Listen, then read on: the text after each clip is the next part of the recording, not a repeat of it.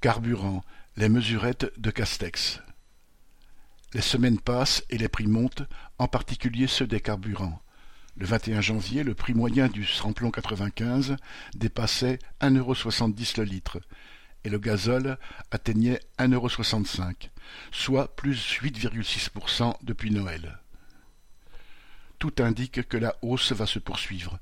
La banque américaine JP Morgan anticipe une montée du cours du baril de pétrole de 20% d'ici la fin de l'année. Et il ne faut pas compter sur les multinationales pétrolières pour limiter leurs profits.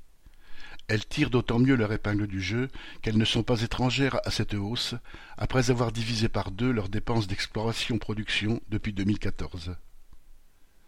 Cette hausse des prix tombe cependant mal pour le gouvernement qui aimerait bien que le problème ne lui explose pas à la figure en pleine campagne électorale. Après le chèque énergie et l'indemnité inflation, Castex a annoncé mardi 25 janvier une augmentation de 10% des frais kilométriques. Seule une minorité de contribuables est concernée, les 2,5 millions de personnes imposées qui déclarent des frais réels.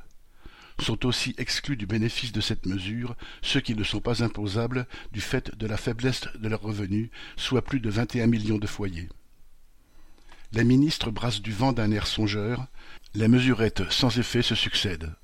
Rien ne remplacera une hausse généralisée des salaires imposés par les travailleurs et leur indexation automatique sur les prix. SK